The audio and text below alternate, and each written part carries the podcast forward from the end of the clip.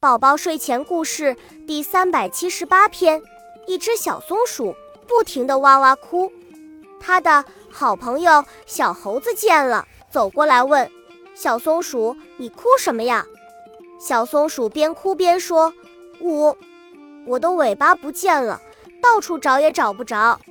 小猴子听了，无奈地摇摇头说：“糊涂松鼠，你忘了昨天你去我家做客的时候。”把你的大尾巴丢在我家了，小松鼠听了，红着脸说：“原来丢在你家了，都怪我太糊涂了。”